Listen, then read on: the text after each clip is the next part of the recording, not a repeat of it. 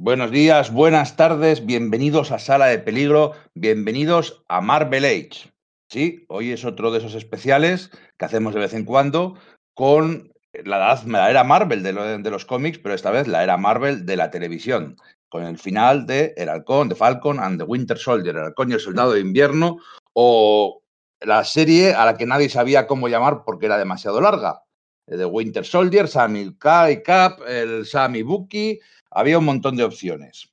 Conmigo, eh, y primero tenemos un invitado que es un fan absoluto del Capitán América. Creo que su colección de merchandising y cómics del Capitán América tiene poco parangón en España. El escritor y director de cine David Galán Galindo. Muy buenas. Sobre todo eso, lo primero que soy es fan del Capi, luego ya director de cine y esas cosas. Lo primero, fan del Capi. ¿Tienes un escudo? ¿Qué va, tío? Bueno, momento, tengo escudos, pero para los, para los niños. no, no, no tengo. O sea, es una, es, una, cosa, pero fuera de coñas. Es una cosa que he dejado eh, para ser regalada. Es en plan de. O sea, es tan obvio que, que, estoy esperando a que alguien aparezca un día con el escudo. En plan de. En serio. O sea, lleva, mi, lleva mi puto nombre. Así que nada, espero que alguien escuche este podcast y se anime. Lo dejas caer ahí. Y, por supuesto, el que normalmente es nuestro presentador y hoy toma un puesto más de relajarse en este sentido, que es Pedro Monge. Hola, buenas, hola a todos. La verdad es que estuvimos hablando hace un par de meses, David, de hacer un podcast de la, historia del Capitán América. Ya sabéis que ha cumplido 80, 80 añitos, nada más y nada menos, el pasado mes de marzo. Y estuvimos ahí valorando, le llamamos a David, no lo llamamos, lo hacemos, no lo hacemos. Al final se nos, se nos fue, liamos a la manta la, a la cabeza con otras cosas y no lo hicimos. Pero el 4 de julio es una fecha muy así, muy americana, muy patriota para, para recuperar esa idea de hacer un podcast, un podcast de toda la historia del Capitán América, porque tiene etapas de 10, quizá, bueno, pero de 9 y 8 y medios y 9 tiene muchas, muchas, muchas. Y un podcast de la historia del Capi es muy interesante. Eh, más interesante que la serie que nos trae aquí. Del Capi y de, y de Jack Kirby, que había ahí. O sea. Está, está guay que, que, en ese podcast hablemos de, de, la etapa, de las etapas de los cómics, pero cuando, cuando lo hagamos, que lo tenemos que hacer, a mí una de las cosas que más me flipa es todo lo que significa por sus creadores, ¿no? Y, y, por todo lo que muchas veces creo que los, los eh, buscamos política donde no la hay, pero el Capitán América es de los pocos personajes en los que todo lo que metamos de política está bien porque fue creado para esto, ¿no? Pero bueno, ya hablaremos en ese podcast. Sí, sí, sí, sí. No, no lo hicimos porque al final, bueno, pues hicimos uno de la Liga de la Justicia de cinco horas y, y, no era cuestión de hacer otro de 5 o 6 horas, ¿no? Y ya son, unos, unos, tienen vida.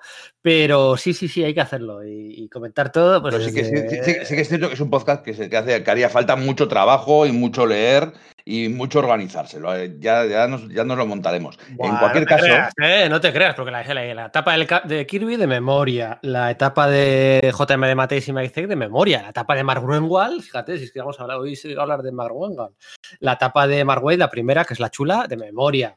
Eh, la etapa de la etapa de Eptin y de Brubaker de memoria, la de Remender de memoria, todas de memoria. Habría que investigar muy poco. Lo que estoy investigando, lo que no sabía yo es que la, la, peli del Capitán América de principios de los años 90, que era una coproducción yugoslava, o yo qué sé, lo que era, eh, en los créditos aparecía el Capitán América creado por Stan Lee. Ay. Uh, eso sí que eso que puede doler a mucha gente. En cualquier caso, estos son los podcasts, los podcasts de Marvel Age. Intentamos que sean más eh, para todo el mundo, que cualquiera pueda llegar y oír nuestro podcast sobre la serie, sobre, voy a llamarla Winter Falcon, por, a, por acortar, por no tener que decir The Falcon and the Winter Soldier, Winter Falcon. Eh, intentamos que, que, sea para todo el mundo. Obviamente vamos a meter nuestras referencias a los cómics, porque es a lo que nos dedicamos y es lo que nos gusta, pero no nos metemos en la profundidad que solemos hacer en el resto de, de podcasts, que quieras que no, a veces son poco, poco newbie friendly, por decirlo así. Así que bueno, eh, primeras, primeras impresiones, ahora que ya tenemos fresquito el, el final de esta serie. David, ¿qué, qué, dos pinceladas, ¿qué dos pinceladas tienes? A ver, a mí que es una serie que me, que me ha gustado mucho, que me, me parece necesaria, porque evidentemente después del final de, Endgame pues entendíamos cuál era el papel de Sam en el universo Marvel en la siguiente película de Los Vengadores. Pero sí es cierto que si simplemente hubiera mm, ocupado ese puesto que le deja Steve eh, al final de Endgame, creo que hubiera sido algo muy apresurado. Y de pronto nos hemos permitido tener aquí un montón de capítulos en el que explorar eso y que cuando ocurra, eh, pues sea todo mucho más orgánico. Entonces creo que era necesaria para la coherencia del universo Marvel y me he divertido, me he divertido mucho, mucho, mucho con ella. A mí no me ha gustado, no, no me ha disgustado tampoco, ojo, pero no me ha gustado, ¿no? El otro día un, un compi mío, eh, Serra, decía, hacía una, una comparación eh, muy, muy, curiosa, ¿no? Me decía que es que por fin, eh, por fin Marvel Studios está adaptando a la, a la, pantalla, ¿no?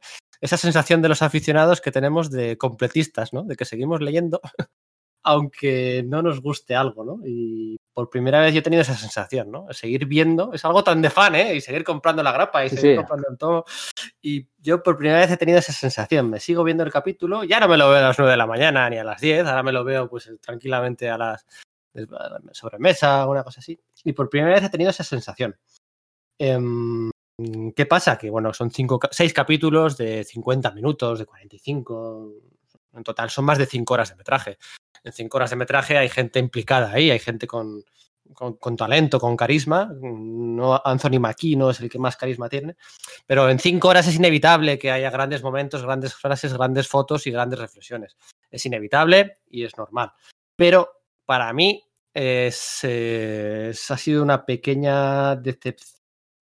Decepción, tampoco la palabra es decepción, no sé cómo decirlo, pero bueno, le ha fallado algo. No sé si es la inercia, eh, que ha perdido la inercia de Endgame, ¿no? Hace un año y medio, la inercia de Lara Trump, que se ha olvidado muy rápido también. Esto quizás estrenado hace cuatro meses, igual hubiera sido distinto. No sé, ha perdido inercia, ha perdido algo por el camino y bueno, pues eh, no ha sido, no ha sido un boom, ¿no? No ha sido, no ha sido. ¡ah! Creo que aciertas en el, en el decir que esto es una grapa, porque me parece que son grapas del Capitán América de las que tantas veces hemos visto, ¿no? De, en, el, en, el, en el evento muere el Capitán América y ahora pues, otro personaje tiene que sustituirle. Y nos dan las aventurillas del día a día de esos personajes.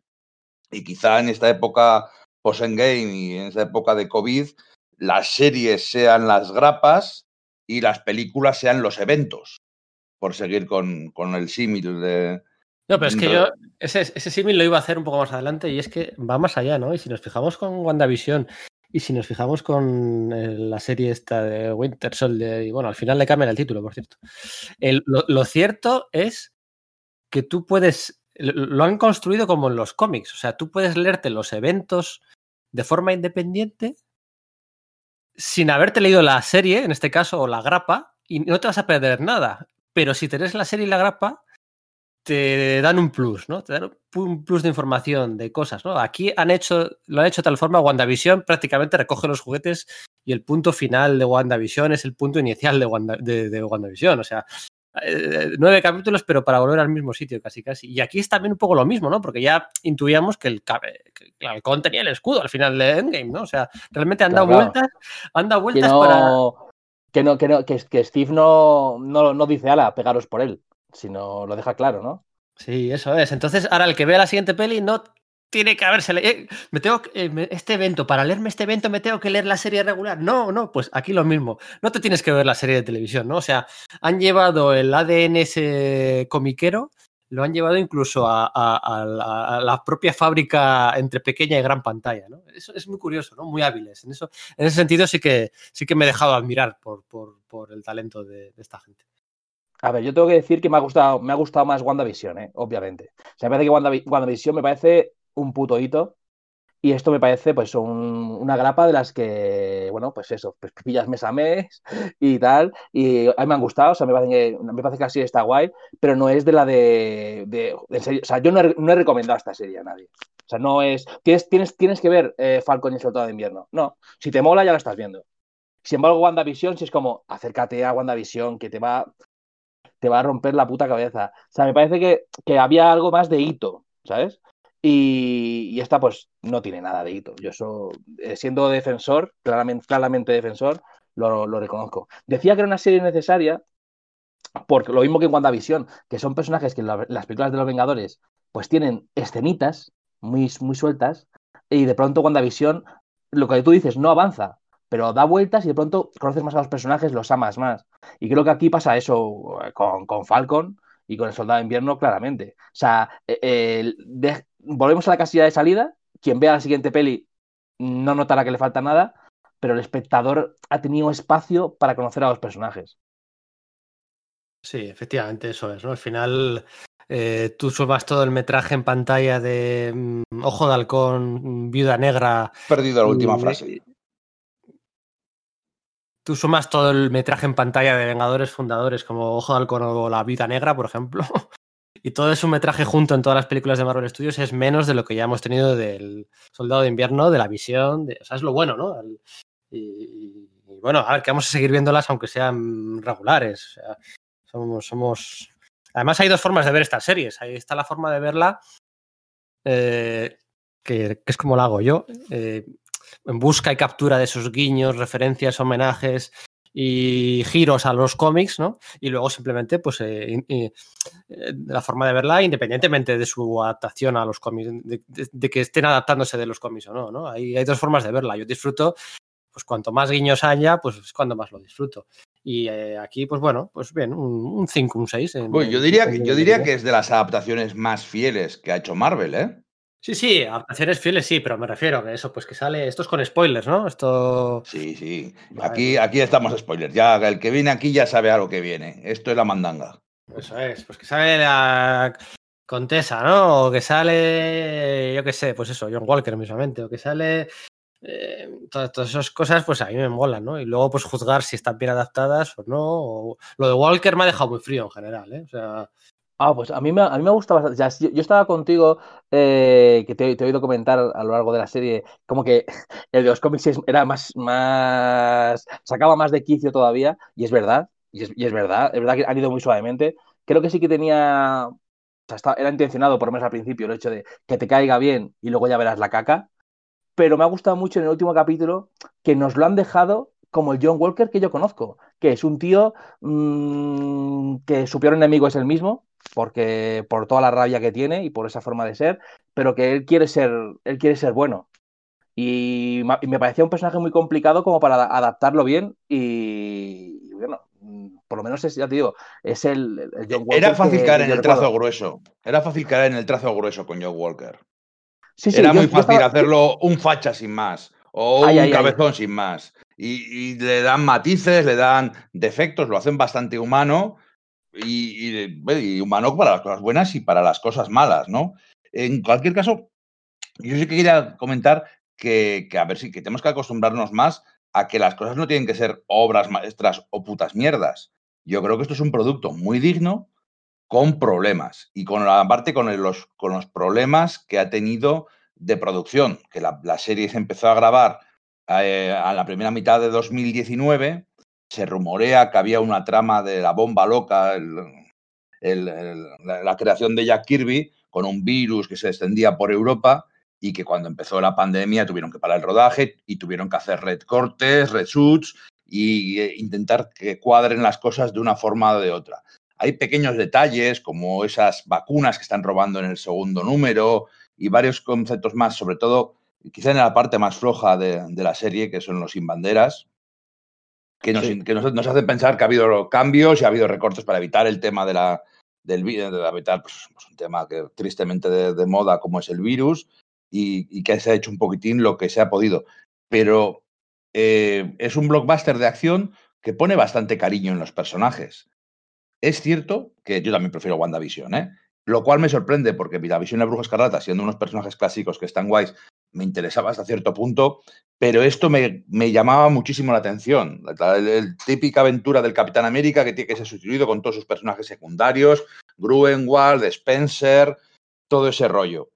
Y entonces, y, pero luego en la semana a semana, la, al final la calidad de WandaVision es la que nos hizo engancharnos tanto. Acá hay el misterio que presentaba a, la, saga, a la historia, mientras que esto ha sido más una historia más corriente, yo creo que tiene muchos momentos muy buenos, que igual podemos analizar más adelante, sobre todo personales de, los personajes, pero que no está en el sobresaliente. Está guay, pero porque no todo puede ser una obra maestra. Pero incluso, incluso coreografías, ¿no? Y fotografía, las peleas un poco de hacendado, ¿no? Mm, mismamente las de este último capítulo, ¿no? Unas coreografías muy de manual, muy de. No sé, le he visto. Mm, le he visto que ha fallado algo. Toda la tama de Sharon. No sé, me parece como muy previsible, muy. Uf, pues yo lo de Sharon no lo, no lo, no lo, no lo había previsto ni, ni me gusta, claro. Eh, pero bueno, tengo esperanzas en que acabe siendo de color verde. No, em, pero, pero sí se sabía, ¿no? Que, que, que, es que sabía que era ella la gente de poder, porque es que no, hay, no, había más opciones en la baraja, o sea. Claro, claro, sí, sí. Mm, o sea, pero que bueno, pero me resistía, me resistía a creerlo, la verdad. De todas maneras, creo, apunta Íñigo y me parece, o sea, que es la clave. O sea, lo, único, lo único que me ha apuntado para comentar en este podcast es esto, y es eh, que los villanos, tío. A mí me, me ha parecido el anticarisma el anticarisma. Y es una pena porque, o sea, quiero decir, por ejemplo, eh, Simo me, parece, me eh, genial. O sea, me ha parecido que, que, que, realmente está muy guay y que toda la trama está en la que está obligado a acompañarlos y, la dinámica de grupo que se crea con ellos me encanta, pero no es el antagonista. O sea, e, ese carisma, joder, tendría que haberlo tenido el malo de la función. Y los malos de, y, lo, y los malos de la función, anodinos, no sé, no sé, jamás una amenaza real. Intentan como, como de algún modo venderlos en plan de, bueno, pues como ha pasado con, eh, como se hace con los grandes villanos, ¿no? Que parezca que tienen razón, pero luego hay algo ahí. Pero yo jamás, pese a su discurso, que está muy guay, ¿no? De un pueblo, un mundo, jamás crees que tienen razón porque son unos niñatos. No sé, no sé, creo que ahí faltaba, ojo, o se ha caído, como apuntaba Íñigo, pero hay algo de construcción que no está en la serie. Sí, de hecho, al final cuando, cuando va, cuando Sam, cuando el Capitán América da su gran discurso de Capitán América, que esto no lo habíamos visto realmente, eso de que coge, llega el Capitán América en un sitio y da un discurso a la gente delante de las cámaras, y me, habíamos visto en las películas como, como es tan habitual en los cómics, eh, está hablando de cosas y está hablando del mundo de Endgame, del mundo post-chasquido, que puedes llevar las metáforas y puedes pensar en qué tiene que ver el chasquido con la actualidad de nuestro mundo, post pandemia, post eh, Lives Matter y todas estas cosas, pero es tirar de la metáfora y es irse a unos sitios que, que se pierde bastante. Entonces, creo que eso también, creo que ahí, también está relacionado, que toda la situación de, de la gente desplazada y de todo eso no se ha entrado en la profundidad. Hay pequeños retazos aquí y allá, eh, que sí, pues un anuncio de televisión del, del Consejo de Regulación y tal, pero no se entra en la profundidad que se debería, no lo tenemos del todo claro de cómo están las cosas. No sé si les ha faltado presupuesto, les ha faltado tiempo o claridad narrativa, sin más.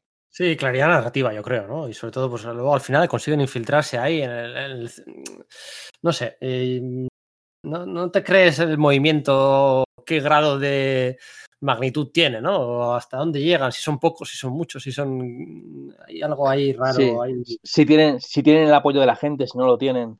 Eso es, no te lo acabas de comprar, van de aquí a allá, Madripur, en Madripur aparece gente de todos los lados. Eh, bueno, no sé, la, serie va más, ¿no? Hacia el, episodio 3 y 4, coincidiendo con, coincidiendo con la, aparición de Zemo, ¿no? Y bueno, de, la, de las Dora Milaje.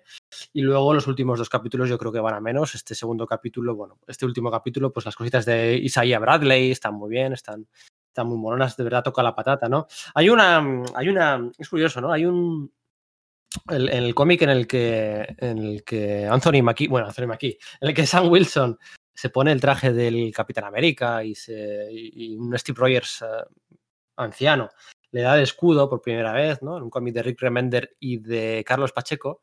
Uh, cuando coge el escudo, el, el, el halcón, uh, dice un, tiene un globo de bocadillo en esa, en esa página. Y dice el halcón, dice, yo no soy de dar grandes discursos. Y es verdad, es verdad. Eh, el halcón es un, bueno, pues es un secundario, un, un personaje de segunda fila que, que no, no, no, precisamente no brilla por su carisma y su por facilidad de palabra, ¿no? Y aquí ese discurso que da, pues joder, tú ves que eh, Anthony Mackie, que tampoco tiene un carisma desbordante, la verdad, admitámoslo, eh, pierde algo, ¿no? Pierde todo el mensaje, todo, todo lo que se ha construido para, para, para, llegar a ese punto, ¿no? Que un personaje negro asuma las barras y estrellas. al final cuando te lo está vendiendo ahí, yo creo que algo falla, algo falla ahí en el... Mira que la charla entre Bucky y el halcón en el, capítulo anterior está bien, ¿no? Ahí entrenando y desarrollando esas habilidades.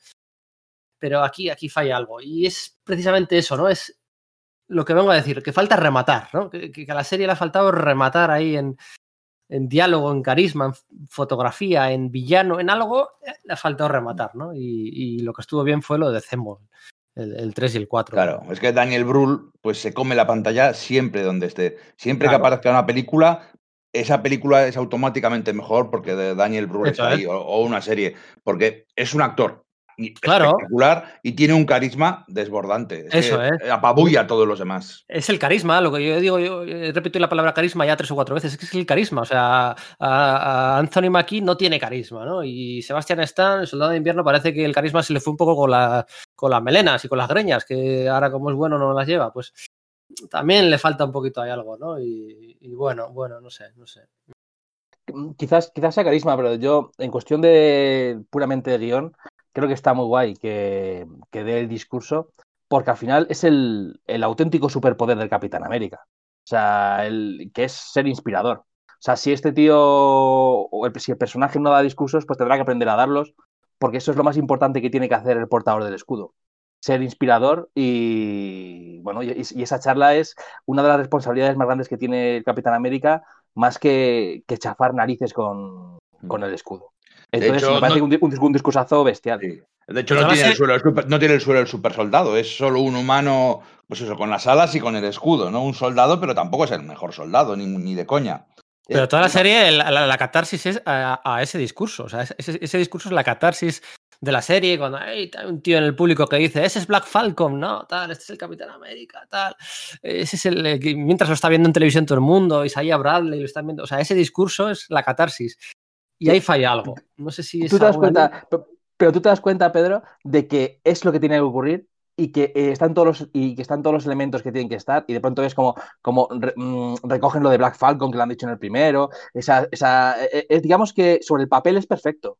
Luego falta eh, de pronto dices ¿y qué, qué, qué, ha pasado? entonces por qué no entonces por qué yo noto que no lo es y de eso no que le falta carisma o le falta flow pero pero es lo que tenía que ser Sí, sí, sí, es, es de manual, de oficio, eh, y, pero falta algo. Luego la pelea entre Sharon, las sin banderas, Batroc y se disparan uno al otro, también eso también un poco de manual, un poquito hacendado esa, esa, ese cruce de pistolas para que nadie hable y para que nadie... Bueno. Por cierto, Pedro, eh, hablabas de, del Capitán América, de Rick Remender y Carlos Pacheco. Eh, es una etapa recomendable, más la parte primera y quizá más lo que viene después pero para conseguirlo, para leerlo, eh, estaría, eso ha sido publicado por Panini y creo que va a ser reeditado dentro de poco si no lo ha sido ya. Entonces, ya, ya ha sido. Ha sido ya. Entonces, el lugar adecuado para, para buscaros nuestra librería de cabecera es eh, Comics Universal en Barcelona. Una tierra, una tienda con más de 25 años de solera, allí con, un local nuevo deslumbrante que podéis ir allí los de Barcelona y sobre todo para hacer compras online para todos los TVOs españoles, todo lo que se publica aquí en Comics Universal barra baja punto es, se puede, eh, podéis acceder y además, siempre lo dice Pedro, que es que su página es que es muy intuitiva y está muy bien pensada y está bien hecha hasta para llevar lo que va a venir, para andar mirando lo que tienes, lo que no tienes y lo que se avecina.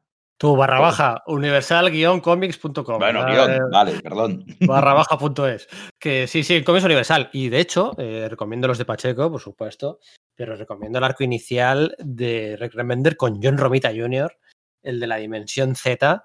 Ahora que está John Romita Jr. de vuelta, ese fue uno de, bueno, pues uno de sus últimos grandes trabajos, ¿no? Ahí brutal eh, el, el, arco ese de, de, Dimensión Z, ¿no? Publicado por los, los deluxes de, de Panini. Sí, sí, sí, en, en cómics universal, por supuestísimo, para todas vuestras compras de la grapita, ¿eh? Si hablábamos antes de la grapita, para las grapitas, para los tomitos, para no sé qué, y para los funcos también, hombre. También tiene funcos, claro que sí, cómics universal.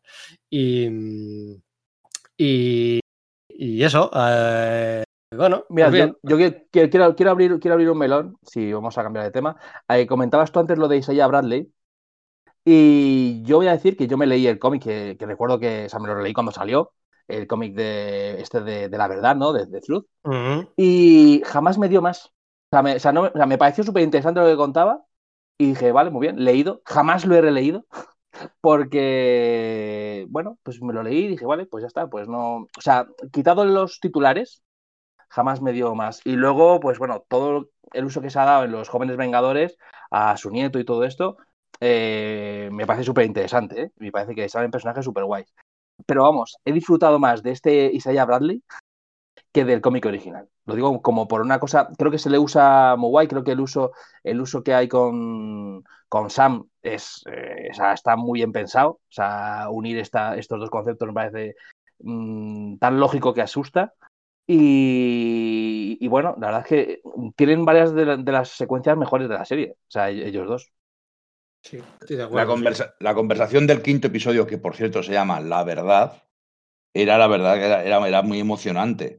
Eh, tanto la interpretación de este hombre como la historia que cuenta, que en gran parte es verdad. O sea, no había supersoldados, pero que el ejército americano cogía a sus reclutas negros y les inyectaba enfermedades a ver qué sucedía, para tenerles como, de como cobayas es un hecho histórico que ocurría, una de las tantas injusticias que, había allí. Entonces, eh, sabemos que esto es Marvel, que es propiedad de Disney, tampoco se meten hasta el fondo, ni es un cómic de denuncia social, pero oye, tampoco está mal que, que hable, tampoco está mal que habla de, de un hombre negro yo, que no es rubio ni ojos azules y de gente que está pues, huyendo, desplazados y como las grandes los grandes países solo les ven como una molestia.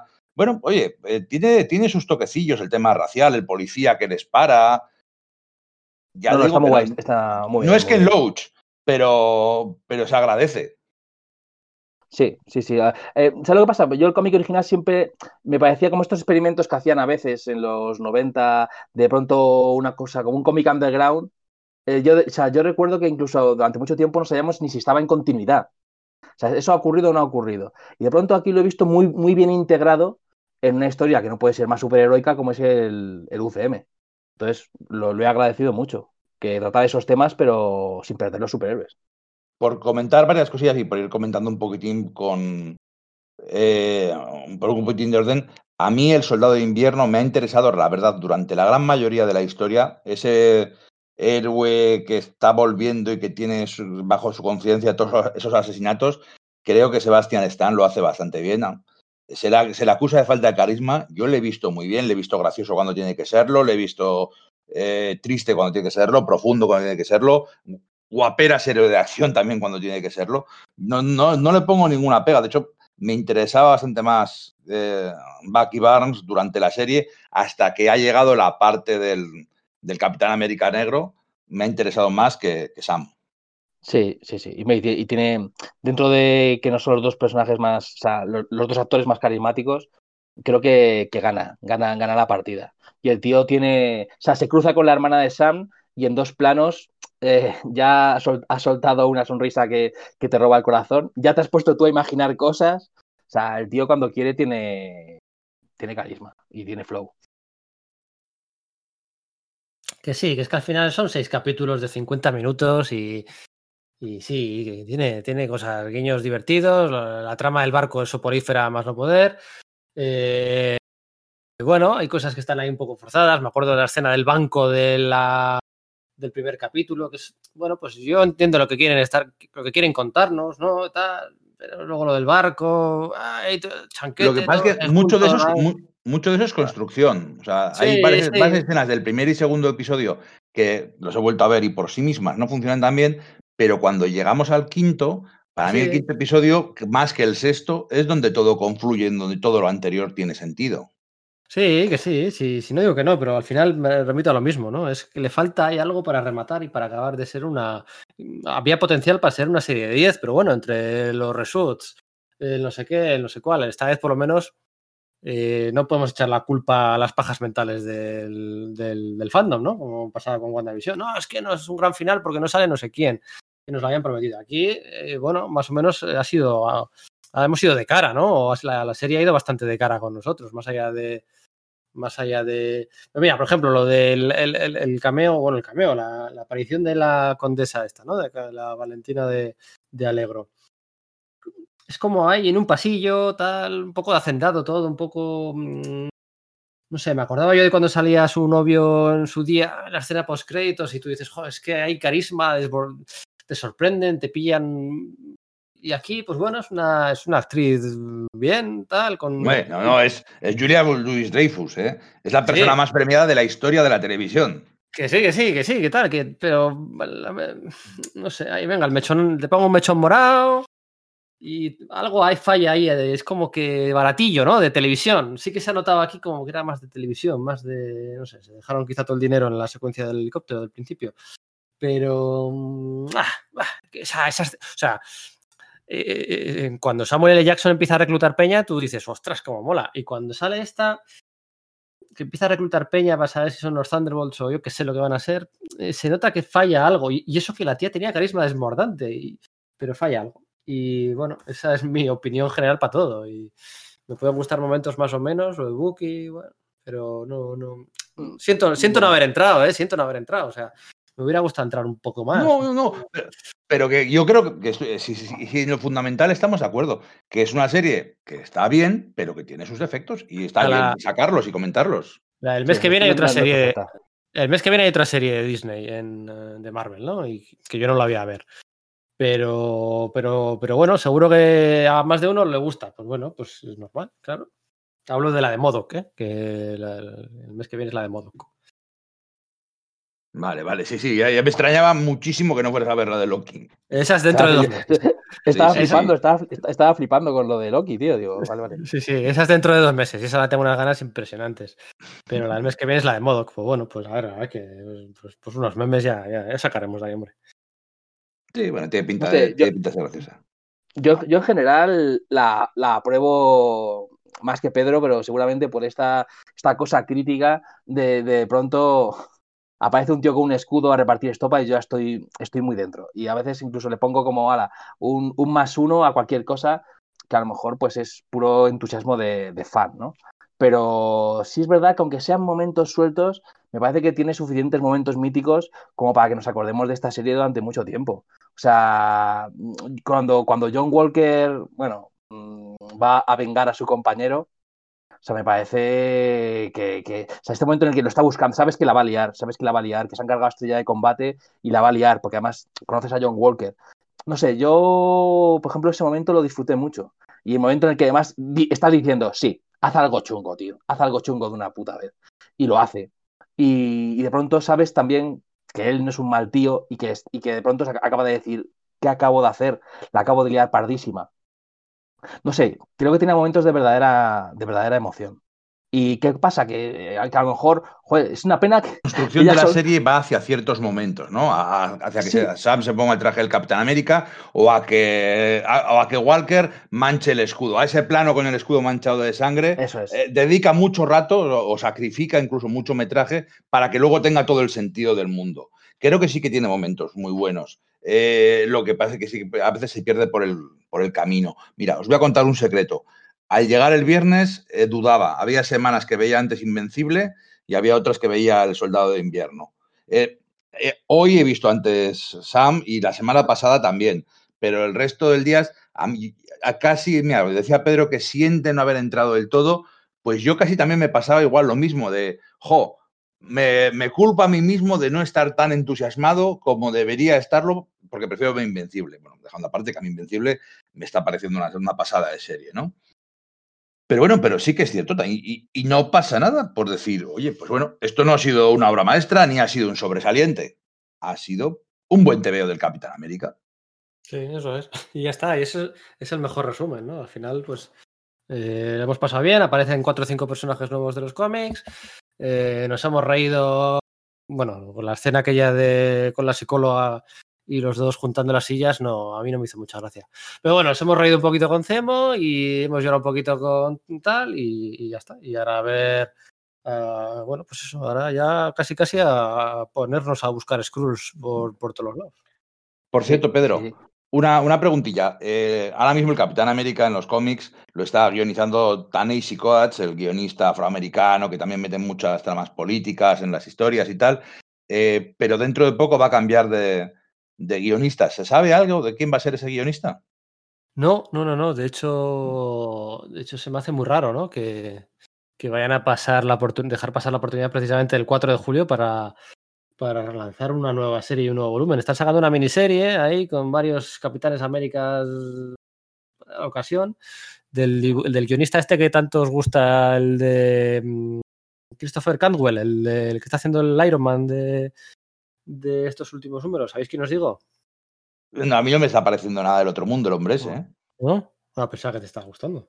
Bah, le estoy dando una, pero le tengo todavía ahí, bueno, a ver, pues tal vez sí, tal vez la siga, tal vez no, no, no, no me ha convencido, no me ha dicho nada especial. Está, es el que hizo también, no sé si te has leído el, tomo del Doctor Muerte, que es un guionista que es como mm, estos que vienen un poco de la televisión, que se esfuerzan mucho en demostrar que saben de, de cómics y que meten personajes de cómics de distintas épocas cada dos por tres, empiezan a meter personajes y personajes y personajes y villanos y cameos y cameos y cameos.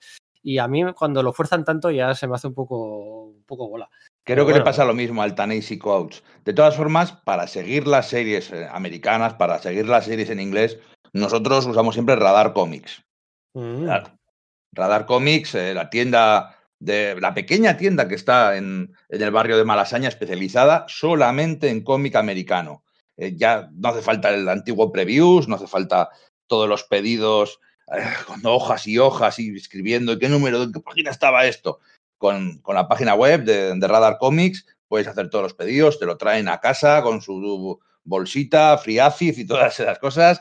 Y eh, es súper intuitiva, súper cómoda y, y, para moverte y para adelantarte a, a, las novedades del mercado y ir leyendo todo según va pasando semana a semana el universo Marvel, el universo DC, no importa que hayan cambiado las, las distribuidoras, con Radar mm. Comics estás al loro. Sí, es curioso también una cosa, ¿eh? mira, hablando de estrenos y de nuevas series y tal, hace...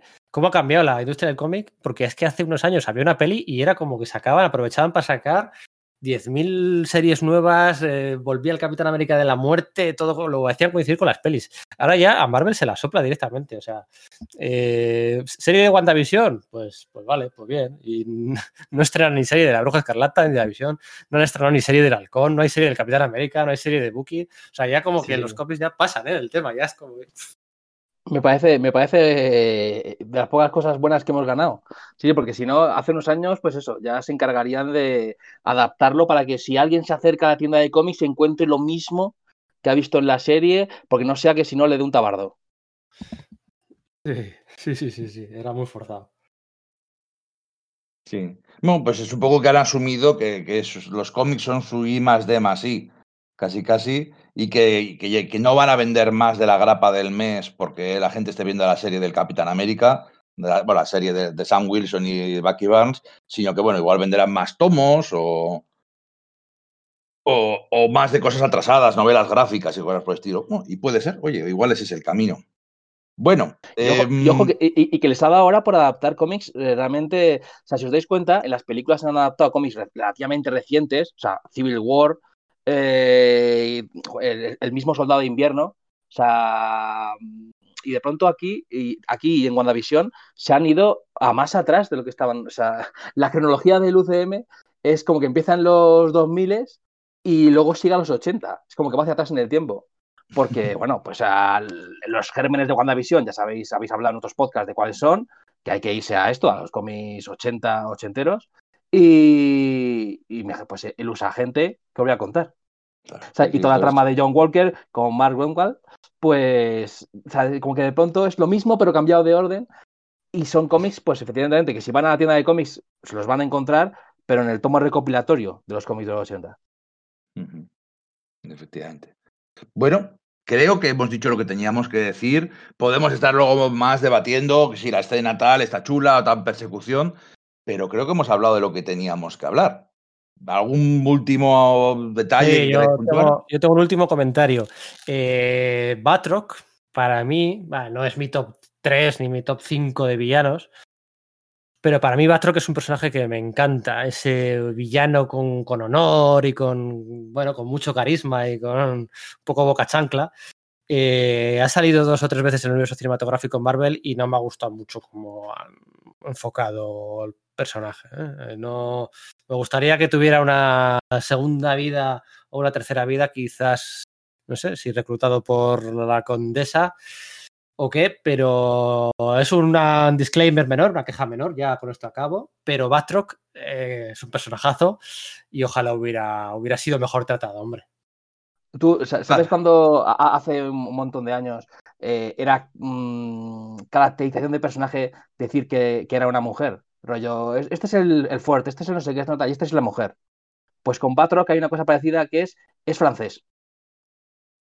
O sea, ya está. O sea, ya está. O sea, no, eh, Buki tiene nada, eh, tiene esto, lo otro, tal, no, este, este es callado, este, este, es atrevido, este es francés. Y eh, cuando se den cuenta de que ser francés, en realidad, pues no es decir nada, pues entonces pues Batroc tendrá algún trasfondo, claro. Bueno, pero aquí cumple una labor de machaca, ¿no? necesitamos un villano con el que pegarse, que tampoco tengamos que volvernos locos con la presentación o la construcción, que ya eso lo dedicamos a otros. Mira, pensé que, pensé que, que usagente, que Walker, iba a decir la frase de ¿te crees que esta es de Francia? Ah, pues hubiera estado, hubiera estado, muy bien tirado, ¿eh? Hubiera sido un guiño, un guiño muy guapo. Porque sí, sí, está claro que el Capi de Millar es, es mm, el alma del Capi de Millar era John Walker. Es así. es así. Es así, es así. Por cierto, un, tema, eh, eh, pues ya que estamos con movidas finales. Hablabas antes de que el, título de la serie era largo, ¿no? Yo voy a decir que además largo y en España mezclando dos idiomas. son cosas muy, muy absurdas. El título de Falcon y el Soldado de Invierno iba a decir que es lo más terrible que he visto en tiempo, pero claro, luego me he visto el capítulo, que yo pertenezco al vulgo y me los veo doblados, y han llamado a John Walker US Agent. Sí. O sea, pocas cosas hay, o sea, más raras de narices que estar hablando en, castellano perfecto y de pronto decir US Agent. Pero ¿por qué vas a deletrear en inglés? Es que no tiene ningún sentido. Y cuando me hablaban lo de, no, es que claro, Ant-Man lo hacen porque hombre hormiga tiene muchas más sílabas. Vale. Eh, ¿Cuál es la explicación para US Agent? está difícil de decir. Es que ningún. O sea, yo, me imagino, tío, a mi hijo, ¿cómo coño va a decir US Agent? O sea, yo, decía, ¿tú cómo decías ya, Joe? correcto, correcto. Ya, ya. Pedro, punto y, punto y partido, pedazo de. ya, pero, pero es raro, tío, es raro. Me, ha sentado mal. Y, nada, y por última cosa así a, comentar, eh, Madripur lo dejo ahí. No, hemos entrado en Madripur, pero me parece que un, me parece un buen, un buen legado. Que, haya sitio, sitio chungo de contrabandistas, no sé qué, ya establecido para que de pronto lo veamos un montón de veces, como vamos a ver un montón de veces Wakanda para otras cosas. Guay, Madripur a tope. Bueno, pues hasta aquí hemos llegado. Nos sigue faltando la Tierra Salvaje, pero ahí llegaremos a. Acabará saliendo la Tierra Salvaje. Así que bueno, esto ha sido Marvel Age, ha sido la, era Marvel de la televisión. Hasta aquí el Halcón y el Soldado de Invierno. Volveremos con Loki. Pues bueno, solo vosotros podéis decidirlo. Bienvenidos a Sala de Peligro. Esperamos que hayáis sobrevivido a la experiencia. Venga, David, abrazo. Un abrazo, Pedro, tío. Mucho ánimo. Abrazo, chao.